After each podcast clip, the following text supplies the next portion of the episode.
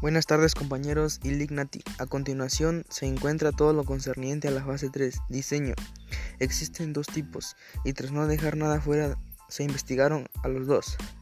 Diseño del sistema y diseño del programa. Diseño del sistema.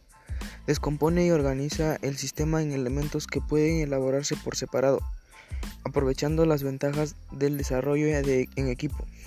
Como resultado surge en el CDD descripción del diseño del software, que contiene la descripción de la estructura relacional global del sistema y la especificación de lo que debe hacerse a cada una de sus partes, así como la manera en que se combinan unas entre otras.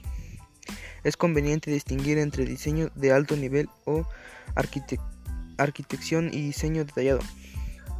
Diseño del programa es la parte donde se realizan los algoritmos necesarios para el cumplimiento de los requerimientos del usuario así como también los análisis necesarios para saber qué herramientas usar entre la etapa de codificación. Aquí dejo el podcasting como mi firme consecución. Eso es todo. Gracias.